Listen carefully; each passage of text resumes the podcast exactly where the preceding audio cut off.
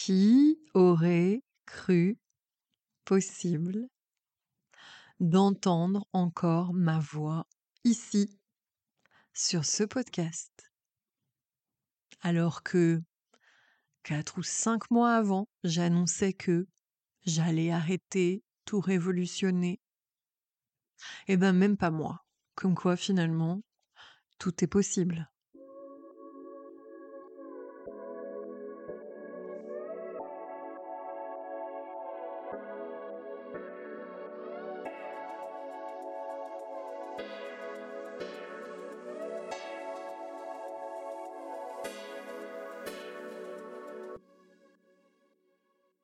Et bonjour à tous, bienvenue sur Campagne Naturo, le podcast qui n'a toujours pas changé de nom, mais pour lequel l'animatrice derrière le micro est toujours la même. Je suis Delphine. Je suis plein de choses à la fois. En tout cas, je suis actuellement identifiée comme étant psychopraticienne et mindset coach.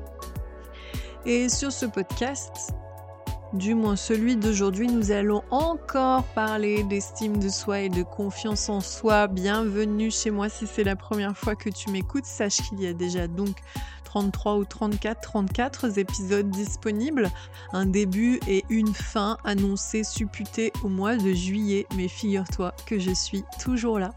Je n'ai pas trouvé de nouveau nom à mon podcast, je ne sais toujours pas si je dois changer de plateforme d'hébergement, je ne sais toujours pas si j'ai envie de pérenniser, si ceci est un one-shot, peut-être pour un silence de plusieurs mois encore, ou pas.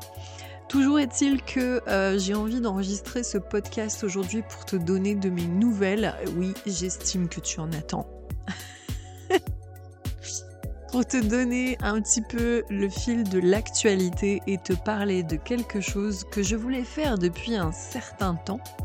Je n'avais jamais pris le temps de le faire et je ne sais pas pourquoi, mais là, aujourd'hui, ça m'est apparu comme une vérité hier au soir en allant me coucher.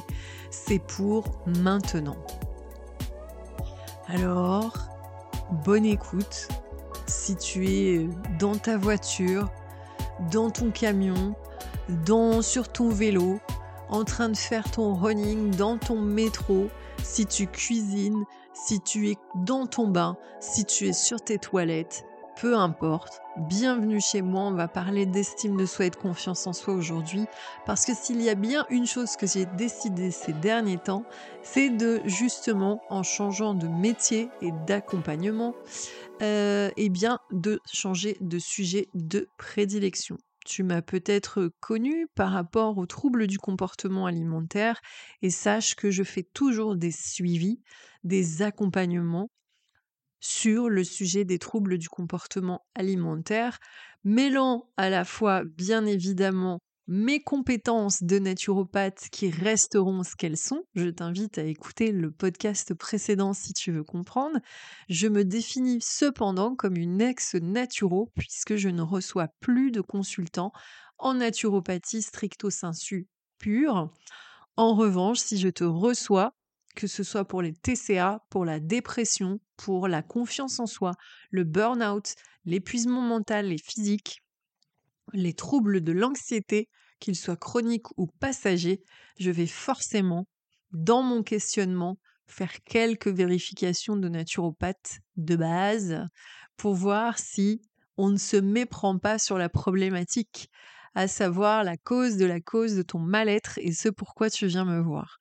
Donc, je fais toujours des accompagnements en troubles du comportement alimentaire parce que ça reste un sujet que j'apprécie énormément, énormément dans le sens où, eh bien, j'ai des bons résultats. Alors, c'est pas moi qui ai des bons résultats, mais en tout cas, mes méthodes qui sont, comment dire, un florilège de techniques et de mélange de techniques entre la PNL, l'analyse transactionnelle, l'utilisation eh bien, de la psychologie positive sur tout, on va dire, toutes ces techniques. la communication non violente, la psycho, en fait, la, la, genèse de la maladie, psychogénéalogie, Bref, tout ce que j'ai pu apprendre, tout ce que j'ai pu comprendre et pratiquer, eh bien, est injecté dans ces accompagnements et bientôt, il y aura probablement une nouvelle technique que j'ai trouvée. Ça, c'est la première fois que j'en parle de manière officielle. Mais l'année prochaine sera probablement consacrée à une spécialisation qui s'appelle le design humain. Voilà, donc ça me fait extrêmement envie. le mode d'emploi. Le mode d'emploi de l'humain que tu as face à toi. Donc je, je, je, je j'envisage, ou je vais, c'est même pas j'envisage, j'ai trouvé, bah, bien évidemment d'aller vers cette spécialisation. Bref, nous n'y sommes pas encore parce que Madame fait des plans sur la comète. Ça se trouve, ça sera en fin d'année prochaine, 2024. J'en sais rien. Voilà où on en est aujourd'hui. Ça fait déjà 5 minutes, 6 minutes. Je suis venue te parler de mes actualités, mais mes actualités tournent toutes autour de l'estime de soi et de la confiance en soi. Si tu me suis sur Instagram, si tu me suis pas, je t'invite à venir tu as probablement ben, remarqué que j'avais changé grandement en fait la configuration de ma page de présentation pour être un petit peu plus, on va dire, axé, tourné vers ce dont je rêve. Et j'ai écrit, j'ai écrit dans mon profil Instagram, je rêve d'un monde où les vrais motivés accèdent enfin à leur plein potentiel. Alors je le crée. Let's go. Parce qu'en fait, dans cette idée, oui, ces derniers temps, je ne te cache pas, je vais être extrêmement honnête avec toi, je ne te cache pas que j'en ai ras le bol d'entendre des gens se plaindre. Alors tu vas me dire, mais comment c'est possible avec le métier que tu fais? Et ben, parce que le métier que je fais, je l'envisage réellement comme un bon coup de pied aux fesses pour te sortir un peu de cette torpeur maladive de la pleurnicherie et du c'est pas ma faute, c'est la faute à celui qui me regarde, c'est la faute à la société, c'est la faute à machin machin. Pourquoi, pourquoi je m'accroche à ces notions d'estime de soi et de confiance en soi? Parce que c'est ça la problématique, c'est pour ça que tu n'es pas bien, c'est pour ça que tu te plains, c'est pour ça que, etc. Tu as l'impression que les gens t'en veulent, tu as l'impression que tu n'arrives à rien. Et bien parce que je suis convaincue et j'ai vraiment cette vision, hein, cette vision absolue que si les gens avaient une santé mentale stable, le monde entier ne serait pas dans cet état et pour moi, le nœud, la genèse de la problématique provient du manque de confiance en soi, du manque d'estime de soi et par-dessus tout ça, du manque d'amour de soi que l'on peut ressentir. Parce que si tu ne t'aimes pas, je suis désolée de le dire et c'est là où ça va piquer, c'est le titre d'aujourd'hui. Si tu ne t'aimes pas, si tu n'as pas confiance en toi, si tu n'as pas d'estime de toi-même, tu es potentiellement toxique pour les autres. Boum. Alors, si tu as mal, le mercurochrome peut t'aider. Non, c'est pas l'idée. J'aimerais que tu m'écoutes au lieu de te braquer parce que peut-être que là, ça vient de chercher un petit peu là. Peut-être que là, au fond de ton plexus solaire, ça se serre parce que tu te dis, mais hé, moi, j'ai des difficultés. Moi, par rapport à l'autre, j'y arrive pas. Moi, j'ai du mal. Moi, je suis pas jolie. Moi, je suis pas intéressant. Moi, je suis pas intelligent. Moi, j'ai pas ça. Moi, j'ai pas de chance. Moi, j'ai machin. Voilà, je vais t'expliquer le tracé de tout ça et je vais utiliser. Il y a le chien du voisin qui est en train d'aboyer. Peut-être que tu l'entends. Je vais essayer de continuer parce que c'est le genre de truc qui peut potentiellement me faire oublier ce que j'avais à dire. Toujours est-il qu'on va parler justement, eh bien, selon moi et selon mon point de vue, il y a pas mal de toxicité relationnelle qui proviennent des personnes qui n'ont pas confiance en elles et qui n'ont pas d'estime d'elles-mêmes. Tiens, citons notre amie la jalousie. La jalousie, mais qu'est-ce que ça pourrit les gens, ça pourrit des couples, ça pourrit des relations. Mon Dieu, ça les fait mourir à vitesse grand V.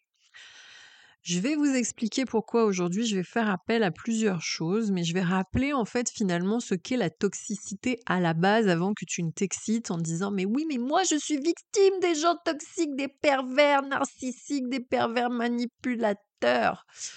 Oui, peut-être. Mais c'est parce que tu es dans un état d'être, un état du moi, c'est ça qu'on va utiliser aujourd'hui comme outil, un outil de l'analyse transactionnelle, j'ai même envie de dire l'assise même hein, du, du sujet analyse transactionnelle. Donc l'analyse transactionnelle, euh, à la base, c'est un psychiatre qui s'appelle Eric Berne qui est à l'origine en fait de ces théories euh, qui nous parle justement eh bien de la relation et de la manière dont nous allons rentrer en relation avec les gens et ce qui construit, enfin les gens et nous-mêmes et ce qui construit bien évidemment notre vie de manière globale puisque quoi que l'on puisse en penser, notre vie est quand même régie par des décisions qui sont prises souvent au regard bah, du monde extérieur. Qu'est-ce que je veux faire de ma vie? Comment je vis Où je vis? Dans une famille, en couple, avec des enfants, un boss, des amis, des voisins, un tas de gens. Et bien sûr que toutes ces interactions vont avoir une influence sur notre vie. Alors, donc, nous allons utiliser toutes ces notions, mais je rappelle quand même, euh, voilà, la toxicité, hein, si on parle de toxicité, d'ailleurs, en tant que naturopathe, si tu m'écoutes toujours, tu es toujours le bienvenu, évidemment, hein, voilà, mais euh, la toxicité, qu'est-ce que c'est? Toxine, toxique, hein, on fait des détox, des détox. Alors, c'est marrant parce qu'on va faire des détox alimentaires, parfois des détox digitales, par contre des, détox relationnels, hein, se débarrasser en fait des morbacs qui nous pourrissent la vie, euh, ça visiblement c'est beaucoup plus pénible, hein. c'est très engageant, c'est compliqué pour pas mal d'entre vous. Euh, en ce qui me concerne, ça ne l'est plus. Hein. Je me surprends maintenant de plus en plus à me délester des relations, même si ça me coûte un peu et que ça me fait souffrir, comme tout le monde. Bah, si j'y vois une toxicité, je n'ai plus de scrupules à me prioriser et à mettre un terme à la relation. Voilà. Donc, qu'est-ce que c'est que cette toxicité donc, dont on veut se détoxifier Voilà, cette relation dite toxique? C'est une relation au, au cœur, enfin, qui va donc avoir un effet délétère, un effet néfaste sur notre manière d'être, et qui, de façon globale, le contact à l'autre sachant qu'on peut être toxique pour soi-même, bien sûr, eh bien, va m'empêcher d'être moi-même. Ça va m'empêcher de dialoguer avec l'autre. Ça va être difficile d'échanger avec l'autre de manière fluide et compréhensible. Et compréhensive, j'ai même envie de dire, on va retenir des choses. Voilà, on va éviter de parler. On va peut-être avoir peur d'être qui on est, de dire ce dont on a besoin, de dire ses besoins. Euh, et puis, bah voilà, ça va peut-être nous empêcher d'être nous-mêmes, parce que quand on est nous-mêmes, peut-être qu'on a un effet qui se coule derrière qui est quand même pas très agréable. Euh, ça va créer des relations de codépendance et bien évidemment une perte en estime de soi, sachant que voilà, on peut partir avec de l'estime de soi, de la confiance en soi, rentrer dans une relation qui devient toxique et perdre toute confiance et estime de soi justement au cours de cette relation. Donc je repose un tout petit peu les bases pour justement aller un peu plus loin dans mon développement. Attention, ça va peut-être durer longtemps. Donc tu as le droit d'enregistrer, de télécharger cet audio et de l'écouter en plusieurs fois. Et je te conseille d'y revenir, peut-être de prendre des notes, mais je te conseille d'y revenir, de l'écouter, de le réécouter, peut-être euh, dans deux mois, trois semaines, euh, dix ans, peut-être. Mais sache que les actualités dont je vais parler ne seront plus d'actualité. Parce que oui, bien sûr, ce sujet de la confiance en soi, je vous l'ai dit, c'est ma vision du monde. Dans ma vision du monde, si tout le monde avait confiance en soi, mais vraiment une assise, une stabilité émotionnelle par rapport à sa confiance en soi, pour moi, le monde ne serait pas dans cet état. J'irais même dire que sur le plan écologique, euh, écosystème, préservation de la planète, on ne serait pas dans cet état-là. Voilà, je, l'amène vraiment à l'absolu de ce que je pense. Et plus plus les gens vont regagner en estime d'eux-mêmes et en confiance en eux, mieux ce sera, mieux on ira. J'ai presque la sensation que pour moi, c'est ce qui est nécessaire pour préserver ce qui reste.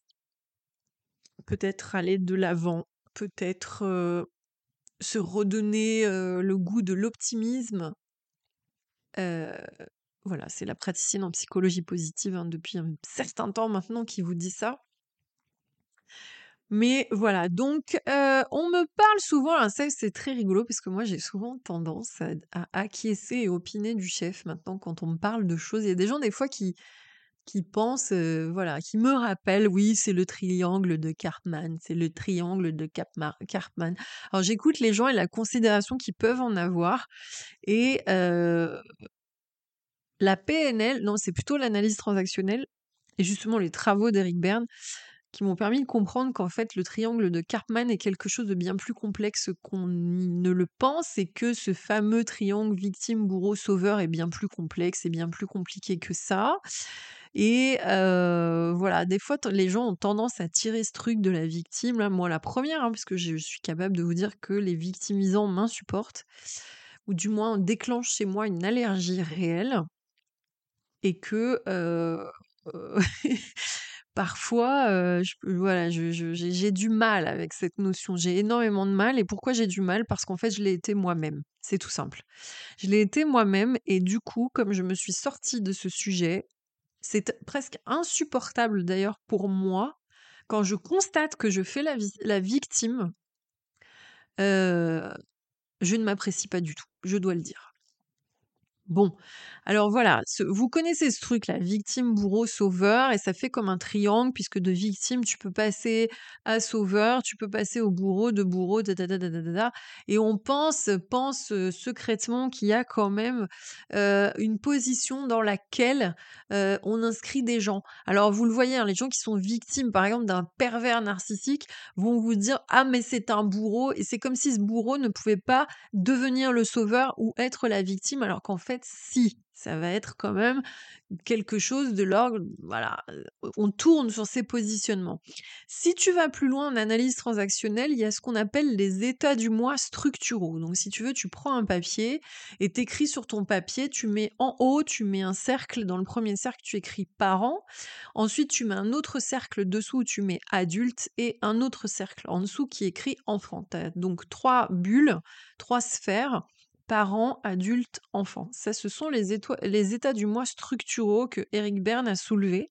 Et tout en sachant qu'on a quand même un état prédominant, c'est-à-dire une façon de réagir qui va faire qu'on entraîne toujours les mêmes stratégies comportementales et qui sont liées bien sûr, et encore une fois, à nos expériences de vie, à ce qu'on nous a transmis, etc. La première position, le rond du haut, c'est donc le rond du, parent. Je vais, euh, euh, comment dire, parler des états du moi de façon la plus compréhensible possible. Donc, euh, nous ne sommes pas dans la formation, mais dans l'information, d'accord? On va faire un peu de théorie, mais n'estimez pas en sortant d'ici. Moi, la première, l'ayant appris en école euh, chez Active PNL, hein, c'est là où, euh, où j'ai, j'ai pu développer en fait euh, et travailler sur le sujet.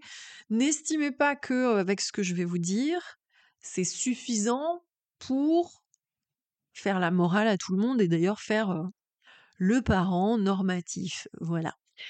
donc la première sphère, c'est la sphère du parent. Cet état du moi structurel me parle bah, de la position de la personne qui va édicter des règles et qui va faire figure d'autorité. Donc dans ta notion de parent-enfant, c'est bien logique qu'on l'appelle le parent puisque pour un enfant, lors de son éducation, cette figure d'autorité, la première, ça va être donc le parent. C'est comme ça qu'on l'appelle. Mais si tu veux, tu peux transposer cette histoire de parent, tu vois, les règles et la figure d'autorité, on pourrait dire que l'État français est parent. Ok? Euh, Ton boss, ton N machin chouette ou le PDG de là où tu bosses, ça peut être le parent aussi, puisque c'est lui qui va édicter les règles, la DRH. Le DRH, c'est lui qui édicte les règles et qui fait figure d'autorité au niveau de ton entreprise. Donc, tu vois bien que cet état du moi qu'on appelle parent, et on l'appelle parent, mais il est plutôt ramené à sa comment dire, son essence, qui est donc d'édicter des règles et faire figure d'autorité. À l'âge adulte, de toi à toi-même, ça peut être aussi, ça peut être ton ego tu vois, ton ego qui engueule ton enfant intérieur, puisqu'il y a donc une position d'enfant, et qui engueule ton enfant intérieur en disant non, non, non, non, c'est pas bien. Donc quand on va plus loin, la figure du parent, c'est ça aussi, c'est celui qui fait des jugements de valeur, qui dit ça c'est bien, ça c'est pas bien, et puis qui va dire il faut faire ça, il est nécessaire de, il est impératif de, je suis d'accord, ou qui va donner l'autorisation, mettons dans une entreprise, je ne sais pas, les employés vont dire bah écoutez à Noël, est-ce qu'on peut fermer une heure plus tôt le 24 décembre? Puis là, le DRH va dire ok, pour cette année, je suis d'accord, je vous donne mon consentement. D'accord? Tiens, d'ailleurs, la notion de donner son consentement, tu la retrouves à un moment donné, tu vois, dans le mariage. C'est assez rigolo. Donc, au regard des règles, etc., du mariage républicain ou du mariage religieux, je donne mon consentement pour que monsieur et mademoiselle Intel se marient et forment un couple. voilà. Donc tu le vois, c'est une position de fonction haute en fait. C'est un truc de, hiérarchie d'ailleurs entre parenthèses. Et quand dans la notion de parent-enfant, tu as ce truc-là. Ensuite, tu vas avoir la notion de l'enfant, donc c'est la bulle en bas. Euh, je t'ai dit, tu fais trois bulles, parent, adulte, enfant, et c'est la bulle qui est en bas. Donc l'enfant, c'est plutôt ce feu follet qu'on a à l'intérieur, qu'on travaille hein, d'ailleurs quand on fait, euh, euh, quand on travaille sur l'enfant intérieur. Et tu vas t'apercevoir que l'enfant intérieur, ce n'est pas simplement une petite chose que tu as à l'intérieur de toi et qu'il faut impérativement reconnaître à qui tu dois faire des gros gâtés et dire ne t'inquiète pas, je vais te sécuriser toute ta vie alors que je t'ai oublié et délaissé. Oui, ça peut, mais ça n'est pas que ça. L'enfance, c'est la spontanéité et le vécu des émotions. C'est l'enthousiasme, c'est je veux ça, c'est j'ai envie de, c'est je fais du bruit, c'est une effervescence, d'accord? Et d'ailleurs, dans le jeu du parent-enfant, bah oui, dans une structure familiale, qu'est-ce qu'on va faire? On a un petit qui veut faire ça, il veut faire ça, il veut sauter dans les flaques, il veut manger avec les doigts, il veut regarder la télé. Le parent va lui dire non, non, non, attention. Là, il faut faire tes devoirs. Là, il faudrait plutôt faire ça en premier. Est-ce que tu as rangé ta chambre? Est-ce que donc c'est cette notion. Et cet enfant et cette spontanéité, bien évidemment, que nous avons tous une part de spontanéité, d'émotionnel, de créativité quand on arrive à l'âge adulte, fort heureusement, parce que, je vous l'apprends, c'est comme dans le triangle de Karpman, nous évoluons hein, dans ces notions de parent-enfant. La bulle du milieu, je vous ai parlé de l'adulte, c'est la position de la personne qui va rationaliser. Moi, je prends, je prends souvent euh, l'exemple, en fait, de l'enquêteur ou de voilà celui qui va poser des questions pour comprendre. il pose des questions, ok, de quoi as-tu besoin, c'est quoi le détail, peux-tu me préciser? Et qui va ramener un peu une position qui n'est pas celui de, du parent ou de l'enfant, mais on va un petit peu graviter autour de, ce, de ça. D'ailleurs, pour sortir du parent ou sortir de l'enfant, c'est très très bien de passer en mode adulte et de poser des questions justement. C'est la fameuse question que moi j'aime beaucoup. de quoi as-tu besoin maintenant? De quoi as-tu besoin maintenant? De quoi aurais-tu besoin maintenant? Peux-tu me donner des détails? Quand tu dis que tu es triste, qu'est-ce que ça veut dire? Quand tu dis que, etc., qu'est-ce que ça veut dire? Donc on cherche à comprendre, voilà, c'est ce qui va permettre aussi d'analyser, rationaliser, voilà. Donc je disais tout à l'heure, on a toujours des, des, des espaces où, enfin, un état du moi qui est prédominant, un rapport au monde qui va être prédominant. Et c'est vrai que parfois, on ne fait pas attention ou on ne le connaît pas et on va se retrouver dans des situations merdiques euh, typiquement, une personne qui a une partie enfant qui est plus développée que la partie parent, si cette personne, un jour dans sa vie, au cours de sa carrière, se retrouve face à des responsabilités, ça peut être compliqué parce que ça veut dire qu'elle doit développer chez elle une partie d'elle-même, un état d'elle-même qu'elle connaît pas, il va falloir apprivoiser, et des fois, ça peut la projeter dans des zones d'inconfort assez importants. Euh, ça peut être aussi euh, la femme enfant qui devient mère. Et du coup, bon, voilà.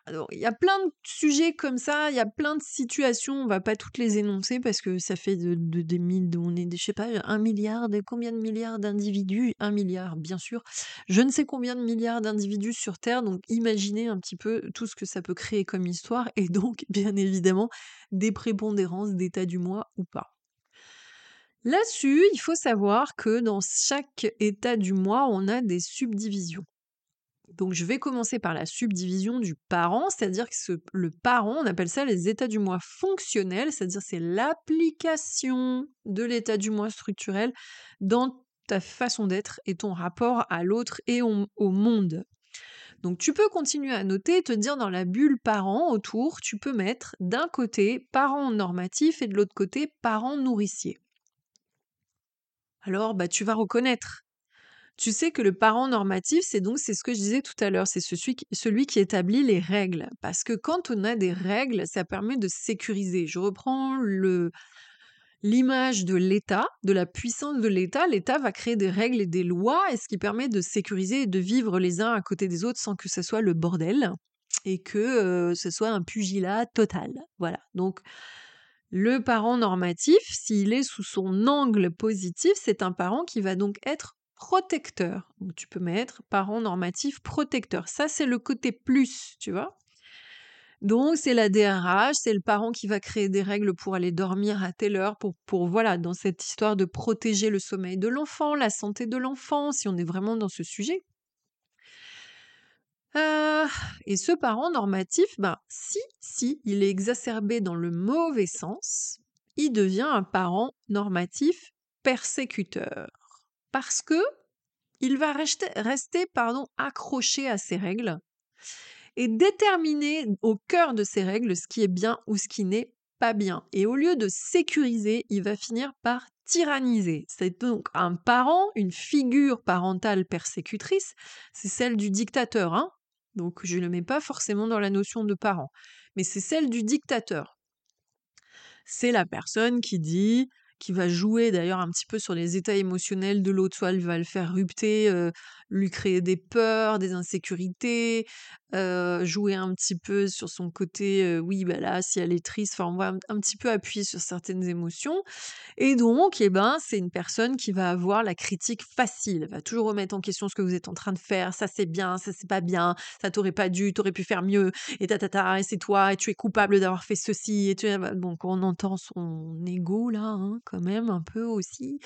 Oui, t'as dit, ça c'est mal, ça c'est pas mal, tu dois bonjour à la dame, t'as pas dit bonjour à la dame, qu'est-ce que c'est cette histoire, t'es mal poli, je t'ai pas élevé comme ça, t'es bien la fille de ta mère, t'es bien le fils de tata, et tatati, patata, bon, hein, j'insiste, hein, mais vous reconnaissez un petit peu, c'est donc, voilà, celui qui impose, qui est intransigeant, en fait, hein, on peut pas sortir de ses règles, on peut rien faire en dehors des règles, on peut rien faire en dehors du cadre, on crée trop de cadres, on enserre la personne dans le cadre, surtout s'il s'agit d'un enfant soumis, on va le voir après. Mais dans cette idée-là, le parent normatif persécuteur devient donc le bourreau. Vous voyez, dans cette histoire de triangle, c'est beaucoup plus complexe que ça. De l'autre côté de la bulle, tu vas écrire parent nourricier. Donc ce parent-là, c'est celui, le nourricier, on l'a bien compris, hein, le rôle du parent nourricier, c'est celui qui donne à manger, qui, qui s'occupe, qui euh, pourvoit, qui, euh, qui va faire comment dire, qui va faire de sa propre responsabilité le fait de soutenir l'autre, de l'encourager, de l'aider, d'être présent, euh, qui va donner d'ailleurs des autorisations aussi. Je te fais confiance, je t'autorise.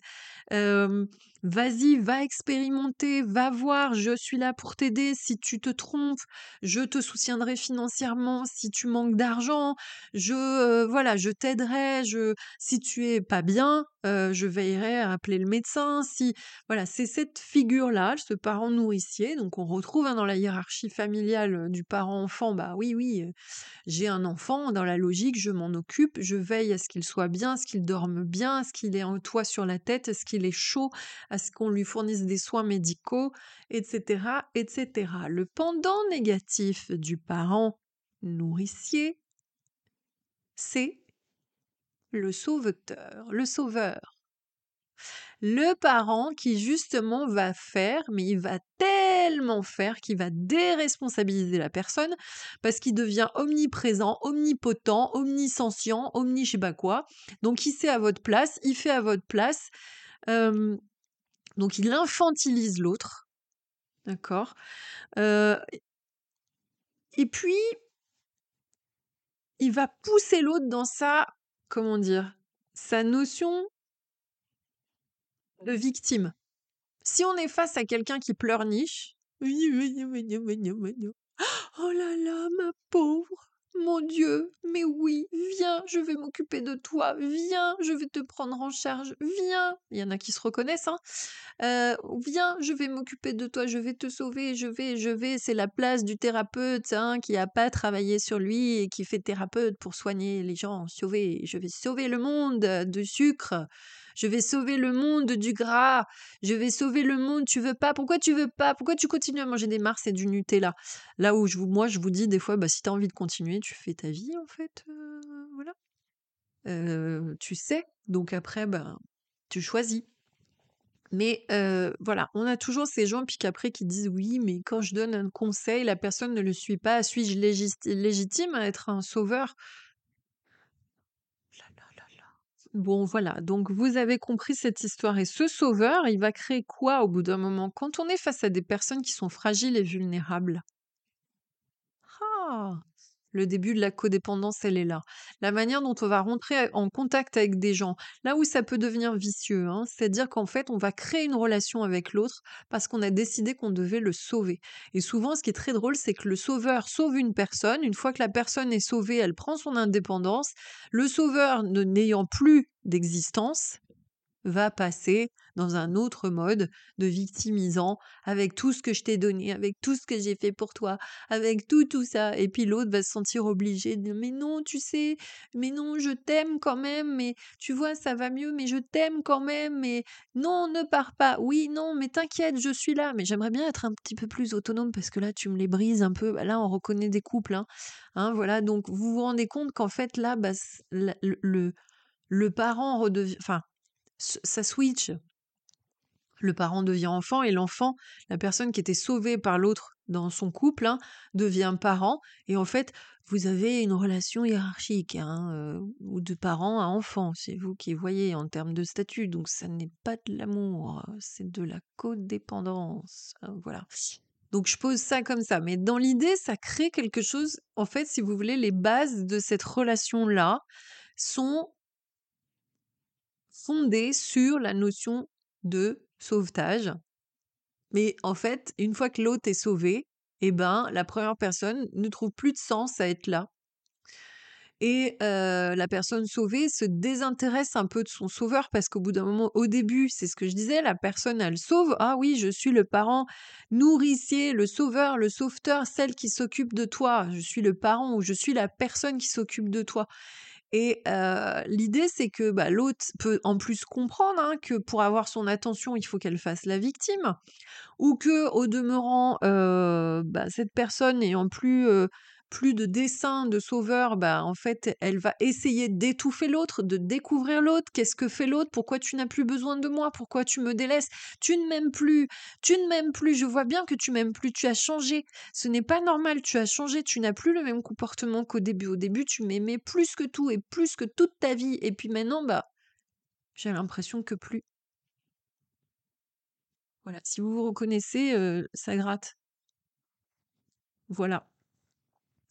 Je suis désolée, hein, mais voilà. Donc c'est d'ailleurs l'analyse transactionnelle est très intéressante pour ça. Moi, c'est un des cours, hein, je le dis, qui m'a le plus, mais le plus remué parce que j'ai compris énormément, énormément de relations foireuses que j'avais pu avoir avec certaines personnes, ou pourquoi c'était parti en autre boudin, ou pourquoi, euh, ou alors je me suis mis à partir de ce moment-là à voir les gens et à les voir rentrer en connexion avec, moi et par quel biais ils le faisaient parce que le départ des jeux psychologiques démarre des états du moi. Je rappelle encore une fois qu'on gravite dans ces espaces, tous, parents, adultes, enfants, on le fait tous. Et si on le fait dans, une notion d'équilibre où il y a un sujet, par exemple, la femme-enfant, on peut très bien être une femme-enfant au contact de son homme pour réveiller quelque chose d'un peu, on va dire, sécurisant chez lui, et c'est de bonne guerre. Si c'est tout le temps, vous voyez, c'est vraiment cette notion d'équilibre, encore une fois, de mesure, enfin voilà, tout est bon, j'ai presque envie de dire, mais c'est dans les excès que ça n'est pas intéressant.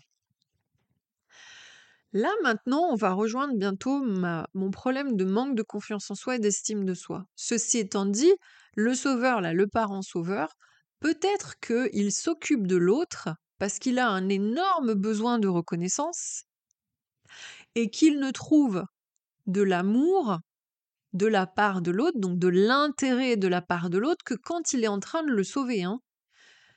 Y a un autre sujet là-dessous, mais voyez, déjà là, on peut démarrer sur, ok, manque de confiance en soi, manque d'estime de soi, pour trouver de l'amour de la personne extérieure, pour avoir la, la sensation que je suis aimée, il faut que je sauve, il faut que je m'occupe de l'autre.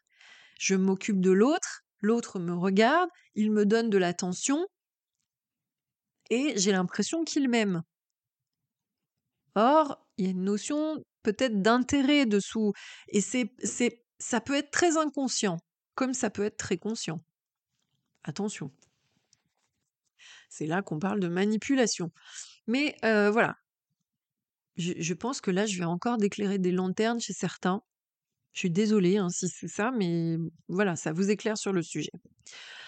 Ensuite, bien, il va y avoir les subdivisions vers l'enfant. Donc vous redescendez vers la bulle du bas. Vous avez, je rappelle, première bulle parent, deuxième bulle adulte, troisième bulle en bas, enfant. Et là, il va y avoir encore des subdivisions. La première, ça va être celle de l'enfant libre. Et là, euh, vous allez me reconnaître. l'enfant libre, c'est l'original. C'est l'enfant créatif, indépendant, qui fait ce qu'il veut, qui est spontané, qui crée ses règles. OK? Qui vit pleinement sa vie, qui souvent a des façons de faire différentes des autres, qui va trouver ses solutions, des solutions innovantes, qui va trouver, voilà, qui va faire un peu différemment. C'est l'original de service. Alors sur cet aspect-là, l'aspect positif, c'est ça, c'est la, la créativité, l'authenticité, le respect de ses besoins. Mais, mais, il y a un pendant, bien évidemment, un pendant négatif être cet enfant-là, l'enfant libre. Je suis sûre qu'il y en a plein qui sont là à secouer les mains. C'est moi, c'est moi, c'est moi, c'est moi, c'est moi. Et bien, sachez que ça peut être un petit peu enquiquinant et que vous pouvez devenir un persécuteur. Ah, ah ouais, ouais, hein. La toxicité. Le persécuteur, pourquoi? Bah, Parce qu'en fait, ce fait de dire je fais ce que je veux, comme je veux, quand je veux, ben en gros, c'est de l'égoïsme au bout d'un moment. C'est une personne qui peut potentiellement ne penser qu'à elle. Et oublier qu'elle vit dans une société où il y a des règles, des normes, une figure d'autorité peut-être. Mais en tout cas, elle va faire fi. Figure d'autorité presque pas, mais c'est cette idée de dire je vis en dehors de la société. Donc je réagis pour moi, je fais les choses pour moi, je prends des, initiatives sans penser aux autres. C'est pour ça souvent d'ailleurs que quand je vous dis d'être égoïste, c'est des choses qui vous font peur, parce que vous avez la sensation que vous n'allez plus penser aux autres. Et encore une fois, il y a des mesures dans tout ça. Se prioriser, quand je dis être égoïste, ça veut dire se prioriser. Mais se prioriser, ça ne sous-tend pas nécessairement de ne plus penser aux autres. Bon, on, reviendra peut-être. Oh, ça y est, regardez, je suis en train de dire que peut-être il y aura un truc. Euh, on reviendra peut-être sur ce sujet un jour où je serai inspirée. De l'autre côté, nous allons avoir une autre subdivision. En face de l'enfant libre, vous pouvez écrire enfant adapté. L'enfant adapté. Mais je vais d'abord parler, il y a deux subdivisions dans l'enfant adapté. Vous allez me dire, oh là là, c'est compliqué Delphine. D'un côté l'enfant libre, à droite. À gauche, vous écrivez enfant adapté. Première figure, l'enfant rebelle. Alors l'enfant rebelle, c'est très simple. C'est l'enfant qui a cette capacité, c'est cet individu qui va avoir cette capacité de dire non quand on enfreint les limites, ses limites, c'est la personne qui ouvertement va désobéir à l'autorité parce qu'elle aura réfléchi que ce qu'on lui demande de faire va à l'encontre de son éthique, de sa conscience, de ses valeurs, de son identité peut-être. Donc, sur le côté plus, l'enfant rebelle, c'est celui qui s'affranchit. Et il s'affranchit du parent, parfois. C'est ce moment quand on est en séance, en consultation, je vous dis, mais la loyauté parentale peut s'arrêter à un moment donné. Vous n'êtes pas obligé de vivre la même vie que vos parents, surtout s'ils en ont chié. Vous n'êtes pas obligé de faire la même chose. Affranchir. Mais, sous son aspect négatif, l'enfant rebelle, l'enfant rebelle peut être un persécuteur. Il peut être un persécuteur, pourquoi? Il peut être un persécuteur parce que il va rentrer en guerre avec la figure d'autorité et il va manquer de fiabilité. En fait, ce qu'il va faire, c'est qu'il va dire oui aux règles, mais quand il va être en condition, il va faire exprès de les transgresser. Et puis, quelque part, bah oui, il devient persécuteur de l'autorité. Il va rentrer en guerre avec le parent protecteur. Il va user de la bienveillance du parent permissif. Et donc, dans ses relations, par exemple, il va attirer un état du moi nourricier. Les gens qui sont sauveurs vont vouloir s'occuper des enfants, de l'enfant rebelle, essayer de compenser le fait qu'il soit rebelle, essayer de compenser peut-être que comme ils sont rebelles, ils sont rejetés, ou personne ne veut les aider. Et le sauveur, le nourricier, là, il va vouloir compenser le truc. Oui, mais si, mais non, mais oui, trouver des excuses. C'est peut-être éventuellement le profil de l'enfant roi. Peut-être. En tout cas, je vous laisse réfléchir encore à tout ça. Et puis maintenant, on arrive à la dernière subdivision de l'enfant adapté. C'est l'enfant adapté soumis. Hum, hum. Alors, sur son côté positif, cet enfant adapté soumis, c'est celui qui consent à la règle et qui obéit. Alors, quelque part, c'est le citoyen d'un État, par exemple ou l'élève dans un collège ou un lycée qui va accepter le fait d'arriver à 8 heures et d'aller en maths avec monsieur Intel le lundi matin ou qui va accepter que à la fin de l'année, de telle date à telle date, il y a les épreuves du bac et il passera les épreuves du bac comme l'auront, l'aura décidé dans les conditions le rectorat, l'académie, etc. Nous sommes tous, à un moment donné, des enfants adaptés soumis, plus ou moins, dès lors qu'on vit en société, et puis qu'on vit en société, entre guillemets, en respectant son prochain, comme je le dis souvent, à partir du moment où tu ne tues pas ton voisin, il y a des... t'es déjà dans l'acceptation de quelque chose. Voilà, enfant adapté soumis, bah, il va accepter la règle. Il va respecter le cadre commun, par exemple respecter son prochain, déjà. Mais, mais, il y a le versant négatif, le victimisant. C'est la personne qui va se plaindre. L'enfant adapté soumis dans son côté négatif c'est celui qui est là, qui se plaint, qui se déresponsabilise, qui est constamment à trouver des, raisons à son inactivité, à son manque d'initiative, qui qui, qui, vit mal les critiques, qui fait des, du drama queen H24. Tu peux pas lui faire une réflexion. Il est toujours mais moi j'y arrive pas. Moi j'ai pas de chance. Moi regarde lui il a tout. Et moi j'ai rien. Et moi machin. Et tu me regardes pas. Et de toute façon machin. Et tu m'as oublié. Et tu me veux plus. Et moi j'y arrive pas parce que je suis née dans une famille où on m'a pas donné ce qu'il fallait. Et moi de toute façon ben je suis pas jolie. Et moi de toute façon et et nana, et tu m'aimes plus, et tu regardes les autres filles, et parce que moi je suis pas assez jolie, je suis pas assez intelligente, je suis trop grosse, et puis machin. Voilà, voilà, voilà, voilà. vous avez compris l'histoire. Donc cet enfant, hein, cet enfant adapté soumis qui, qui, qui a toute la misère du monde qui lui tombe sur les épaules, n'attend qu'une chose dans sa vie, c'est de rencontrer la personne qui va faire le parent protecteur.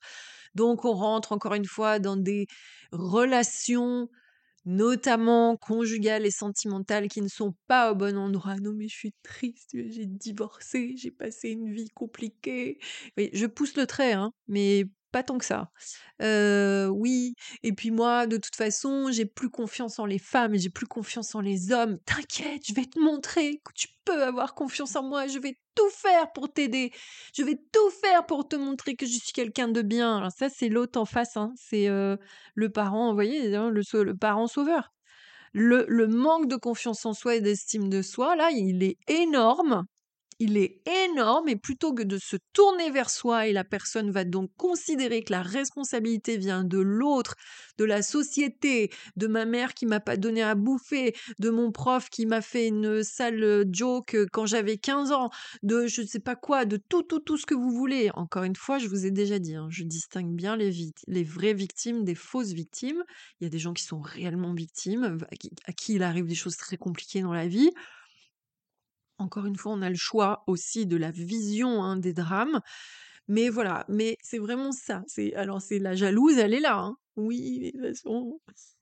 donc l'autre, il va s'échiner à essayer de faire en sorte. Mais si, tu peux avoir confiance. Si, tu peux, tu peux, tu peux avoir confiance en moi. Je te promets, je suis quelqu'un de fiable et tout ça. Donc je vais te montrer que je suis fiable. Et on rentre dans un truc, mais un truc, c'est pas de l'amour. C'est pas des relations conjugales amoureuses. Si c'est au boulot, c'est pareil. C'est la collègue qui est constamment en arrêt maladie, qui pleurniche dès qu'on lui fait une réflexion. Tu sais, ça aurait été bien quand même que tu puisses classer les papiers. Oh, je vais aller au syndicat, je vais à la médecine du travail parce qu'on m'a fait une réflexion. Non, on essaye de faire un truc constructif en fait. Il n'y a pas matière à s'énerver, mais voilà, ça prend mal les critiques. Donc il faut prendre des gants pour parler à ces gens. et c'est ce que je disais tout à l'heure. Bizarrement, je ne peux pas avoir de dialogue, je ne peux pas être moi-même, je ne peux surtout pas me valoriser moi, parce que si moi j'arrive en vivant des choses positives, bah cette personne-là vous dit oui, mais toi, tu as de la chance. Toi, on fait des trucs pour toi. Moi, on n'a jamais rien fait pour moi. Moi, dans ma famille, bah, on m'a pas aidé. Moi, dans ma famille, il n'y avait pas d'argent. Moi, dans ma famille, nanana. Moi, j'étais ceci. Donc, l'autre n'ose plus parler. Hein, voilà. Il a peur d'être lui-même parce qu'il a peur de blesser l'autre. Il faut empacter ce qu'on va dire, enrubanner, mettre des kikis roses pour pas vexer l'autre. Tu, sais, tu sais, hein, tu ok, donc voilà. Et puis, alors c'est pareil, en couple, ça nous crée un truc là. Au début, ça match. D'ailleurs, c'est le côté passionnel du début. Hein. C'est, oh, il y en a un qui sauve l'autre. Alors l'autre, il se sent, vous voyez, le cavalier qui sauve, et puis la pauvre petite chose qui est sauvée. Donc voilà, ça crée un espèce de machin. Et au bout d'un moment, en fait, le, sauveur, il en a ras le bol parce que l'autre, il, il fait jamais. Il n'engage jamais. Je veux dire, l'enfant adapté, soumis, il est constamment à faire du oui mais. «Oh, j'aimerais trop faire ça, j'aimerais, ouvrir un magasin. Oui, mais c'est compliqué, moi je sais pas faire. Tu peux faire ma place?» «Oui, j'aimerais trop, passer un concours, mais bon, en ce moment, c'est compliqué parce que je ne peux pas, j'ai j'ai des obligations, je n'ai pas le temps, oui, puis tu sais, elle, elle réussit, mais parce que, voilà, elle a de la chance, elle est intelligente». Ah ouais? Ou alors, bah, voilà, c'est la fitness girl que vous regardez la langue pendue quand vous êtes sur les réseaux sociaux en disant ah ouais mais elle elle est trop bien roulée elle a eu de la chance à la naissance. Non, en fait, ça fait dix ans qu'elle fait du sport, meuf, et qu'elle se, tu qu'elle se cadre à chaque fois, tout le temps. Tu vois, elle fait le parent, elle fait, elle fait le parent avec elle-même. Tu vois, elle, a fait, elle a créé ses normes, elle les suit, et elle réagit en tant qu'adulte, justement en disant, ok, non, je veux engager des efforts, etc. J'ai le corps que j'ai aujourd'hui, mais toi de l'extérieur, tu te dis, ah non, mais de toute façon, elle fait que montrer son cul avec son string, et moi, je peux pas faire pareil. Et si mon mec la regarde, va trouver que j'ai, a un cul qui est plus beau que le mien. Donc, parce que moi, voilà, c'est ça, c'est ça. Donc tu, le perçois. Est-ce que tu perçois cet endroit précis du manque d'estime de soi et de confiance en soi qui attend de l'autre? Constamment que l'autre vienne soit le sauver. Sachez aussi que ce genre de, personnes, enfants adaptés soumis, tu peux tomber aussi sur un persécuteur, hein, parce que le gars, le gars, la personne qui est persécutrice, le parent, là, tu te rappelles, le parent persécuteur, ou l'enfant libre, tu vois, enfant libre, qui a pas de ses règles et compagnie, qui est égoïste. Mais en fait, tu vas chialer comme une madeleine et l'autre, il va dire, mais tu sais quoi, en fait, je m'en fous, tu vois? Et à un moment donné, donc toi, tu vas t'échiner à pleurer pour faire en sorte, tu vois, de rentrer dans un jeu psychologique et de le faire un petit peu. mais donc tu vas dire, ouais, il a pas d'empathie et tout. c'est pareil, c'est un toxique, c'est un pervers.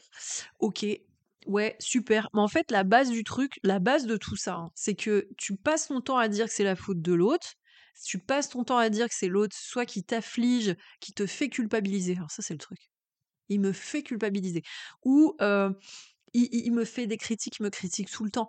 Ou il me soutient jamais, machin, etc. Mais en fait, t'es juste pas au bon endroit. La, relation, telle que je vous l'explique, est pas bonne. Mais la base de l'histoire, c'est quoi? C'est ton manque d'estime et de confiance en toi. C'est qu'à un moment donné, il y a un truc qui fait que tu as besoin de l'autre. Donc tu te mets dans ta position d'enfant pour appeler le parent volontairement tu vois, rends-toi compte. Et du coup, ça crée des relations qui sont pas bonnes. Si tu étais sûr de toi, si tu étais un peu plus sûr de toi, si tu développais beaucoup plus ton aspect enfant libre, tu vois, si tu développais beaucoup plus aussi tes références internes, tu vois, en créant tes propres, tu vois, en disant ok ces normes là, ça me convient, celle-ci me convient pas, donc ça, je vais refuser cette norme. Cette-ci, je l'aime bien, je vais la prendre, je vais la suivre.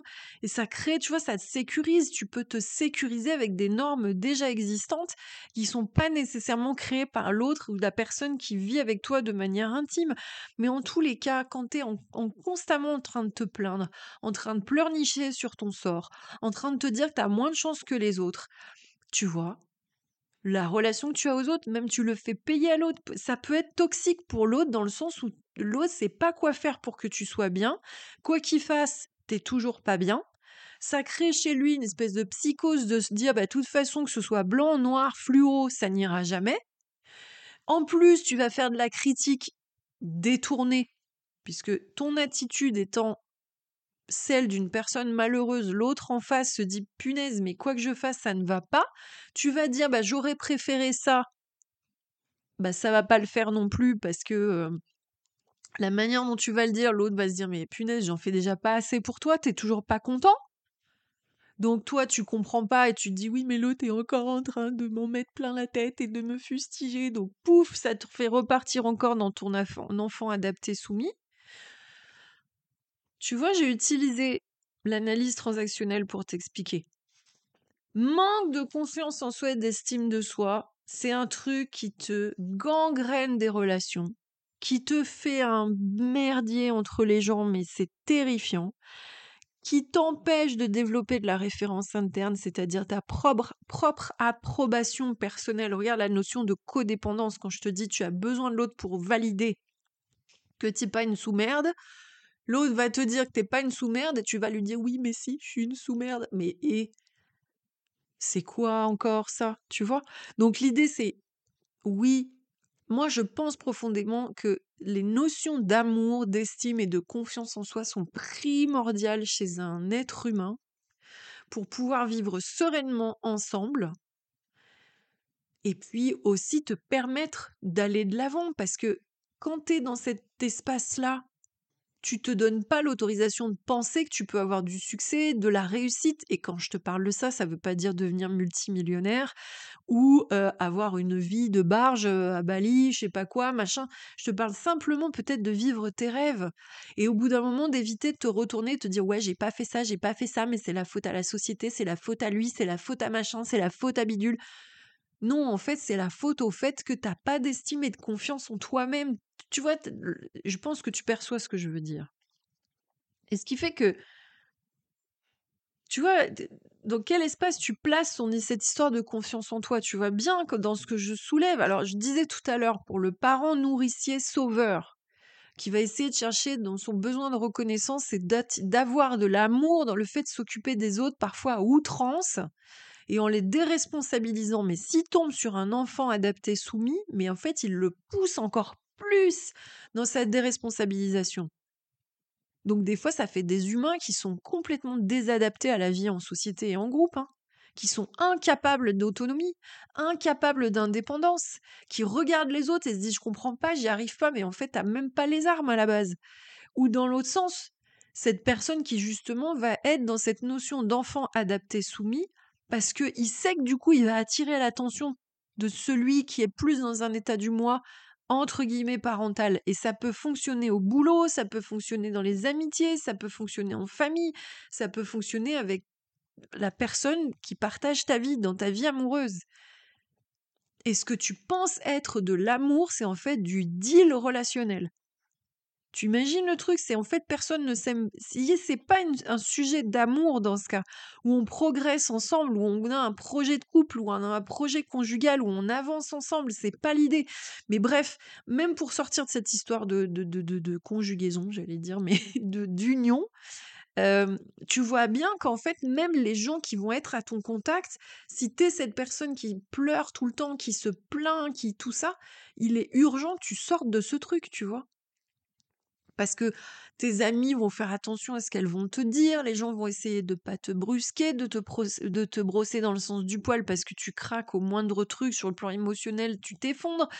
Donc c'est pareil, ça crée quoi comme relation? Les gens qui sont face à toi, ils sont pas authentiques, ils ont peur de te faire mal, ils ont peur de te blesser, ils ont peur de te brusquer. Mais c'est juste pas possible en fait. T'as pas envie de ça dans ta vie, je pense pas. Donc, j'en reviens à mes actualités parce que du coup, oui, je voulais arriver à ça. C'est vrai que ces temps derniers, voilà, j'en parle beaucoup sur mon feed Instagram. Je suis en train de, de, revoir ma communication pour aller vers cette histoire et te faire prendre conscience que si jamais tu as des failles sur ta confiance en toi, là, j'ai fait du grandiloquent, du théâtral, mais c'est pour te faire comprendre, c'est pas pour me moquer de toi. Mais il faut que tu comprennes que il est urgent que tu travailles sur toi. J'ai des événements en ce moment. Le premier, c'est plutôt un événement local, puisque tu sais peut-être que j'ai déménagé, je sais plus si je l'ai dit, mais j'ai déménagé. Maintenant, je suis à plus d'une heure de Lyon, donc je suis à la campagne et là, je suis en train de développer ben, ces sujets-là autour de moi. Donc, il y a des soirées thématiques qui sont que, que, que je tiens depuis quelque temps grâce à une personne merveilleuse que j'ai rencontrée au village qui s'appelle Marie-Lise et qui est justement formatrice et qui est coiffeuse, qui pratique la coupe énergétique et qui justement est très sensible au sujet du bien-être et chez qui justement bah, je reçois pour les consultations et avec qui nous faisons des ateliers thématiques. Le, prochain étant le 7 décembre 2023, tu vois, c'est très bientôt. Et si tu as envie d'être présent, bah, il faut se signaler, il faut s'inscrire. Je ne sais pas quand est-ce que tu vas écouter ce podcast, peut-être que ça sera passé, mais en tout cas, on va essayer, on voudrait essayer avec Marie-Lise de mettre en place des ateliers thématiques assez récurrents où bah, le prochain, le sujet, c'est pile estime de soi et confiance en soi. Et puis, prochain, prochain, enfin, autre sujet et autre événement qui va parler des troubles du comportement alimentaire, parce que tu auras bien compris aussi que le trouble du comportement alimentaire me parle de qui hein De cet enfant adapté, soumis peut-être à ses idées personnelles, mais bon voilà, et qui va manquer de confiance en soi, qui est dans un mode de dévalorisation, qui veut peut-être pas grandir, enfin j'ai plein de cas de figure, mais tu vois, qui me parle comme de l'enfant adapté, et, et donc je vais intervenir, alors je ne sais pas si tu connais Jenny des papilles qui pétillent, qui est donc une personne merveilleuse, tellement pétillante, une femme, une, une, jeune femme qui aime cuisiner, qui a développé, donc si tu la cherches sur Instagram, je te mettrai les références dans le, dans les, les, petits endroits là où je peux mettre, où tu peux retrouver son profil, qui travaille sur une alimentation équilibrée, santé et aborde divers sujets. Elle a développé en fait des séjours, hein, des séjours thématiques culinaires, des séjours qui sont relatifs à la, par exemple au bien-être intestinal, voilà pour apprendre à cuisiner aussi de façon hypotoxique, voilà avoir des, un régime alimentaire qui évite les inflammations, etc., etc etc. Et en fait, elle travaille avec Mélanie, qui est naturopathe, donc elle travaille mmh. toutes les deux pour les séjours de Jenny. Et donc, Jenny a proposé que moi et une autre personne qui s'appelle Sabrina Dubois, qui est consultante en images, on puisse organiser un séjour qui s'appelle Belle. Ce séjour, il va avoir lieu en février 2024. Je vais te mettre tout ce qu'il faut sur l'article consacré à ce podcast sur mon blog pour que tu retrouves le déroulé de ce séjour qui va durer 4 jours sur lequel moi je vais intervenir bah, sur la partie estime de soi, confiance en soi, avec des ateliers, avec du thématique approfondi, puisque on ne pourra recevoir que une dizaine de personnes maximum, qu'il y en a déjà qui sont inscrites. donc si tu veux en profiter, je te conseille de regarder. Et puis voilà, Sabrina va s'occuper aussi de toute la dimension image. Donc, c'est une consultante en images elle est merveilleuse. Elle, elle, elle permet de se réconcilier avec son corps, de trouver justement aussi en soi, parce que l'image, quoi qu'on puisse en penser, va participer bien évidemment à faire grandir eh bien ta valorisation personnelle et la façon dont tu te perçois, dont tu te présentes au monde. Mais en tous les cas, toutes les deux avec Sabrina, on va donc égrener, travailler. On a même un atelier où on va travailler toutes les deux en même temps, où il y aura donc de la psycho et de l'image et pour vous faire avancer et grandir. Donc c'est vraiment des sujets. Alors oui, ça va toucher aussi à l'alimentation. Il va y avoir quelque chose qui touche au TCA, mais tu sais bien que si tu es mal dans ton corps, il est probable que tu sois constamment au régime ou peut-être très très fâché avec ce que tu vois dans ton miroir. Donc on va mener tout ça. Ce séjour s'appelle Belle. Il est ouvert aux femmes, aux femmes de tous les âges, on va dire à partir du moment où vous êtes majeur. Et ça va se passer dans un cadre magnifique dans le Luberon. Jenny a déjà, voilà, réservé le lieu. C'est un lieu premium.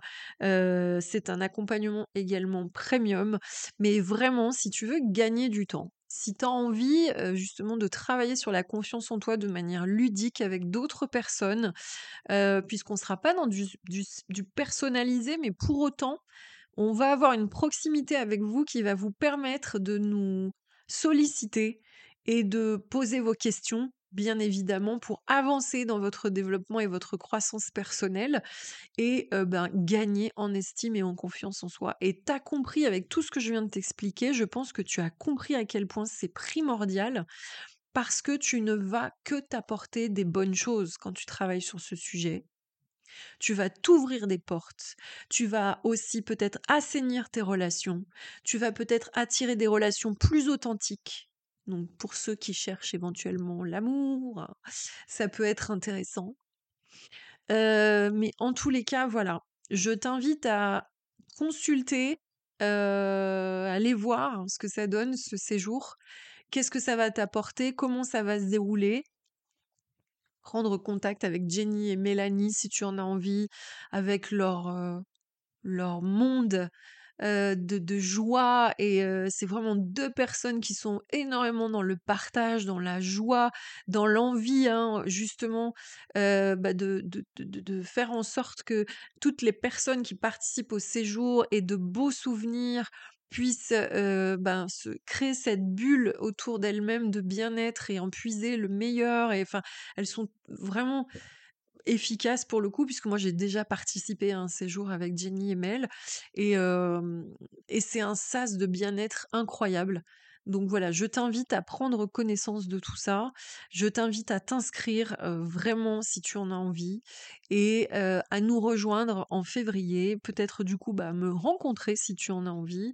Faire la connaissance de Sabrina qui est, qui, est super. Vraiment, c'est pareil. J'ai suivi un atelier avec Sabrina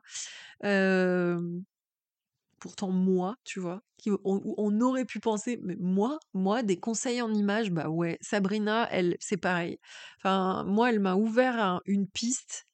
si elle n'avait pas été là, je ne l'aurais pas vue. Donc voilà, c'est pas qu'une question de mode, c'est pas qu'une question de voilà, ça va beaucoup plus loin. C'est quelqu'un qui est extrêmement délicat, qui a une perception de l'autre qui est extrêmement bienveillante aussi, vraiment réellement et qui a pour but vraiment, vraiment de te, de te faire prendre conscience des atouts que tu as, peu importe ton corps, peu importe ton physique de là où tu pars, j'ai envie de dire entre guillemets. Hein. c'est quelqu'un d'extrêmement encourageant. Donc voilà, c'est des trois femmes avec qui on organise ce séjour, avec qui je vais pouvoir travailler sur ce séjour et j'en suis ravie. Donc bah, n'hésite pas, n'hésite pas à aller voir ce qu'elles font. Voilà, je te remercie de m'avoir écouté. Ça a été un long podcast finalement. J'espère avoir été suffisamment clair. Refais bien tes bulles, hein, parents, adultes et enfants. Essaye de redétailler. Ou tu peux chercher sur internet euh, les états du mois d'Eric Berne et tu vas dans images et tu vas trouver en fait euh, cette présentation. Euh, et je pense du coup que tu vois le triangle de Karpman, tu vas, me dire effectivement c'est beaucoup plus complexe qu'il n'y paraît, parce que bien évidemment en plus pour percevoir bah, qui fait quoi et où se trouve qui, etc., il faut questionner, il faut se mettre à la place de l'autre, il faut, il faut le comprendre, il faut le chercher et, euh, et, ensuite euh, l'accompagner pour qu'il aille vers le mieux pour lui. Merci de m'avoir écouté. À très bientôt. Probablement.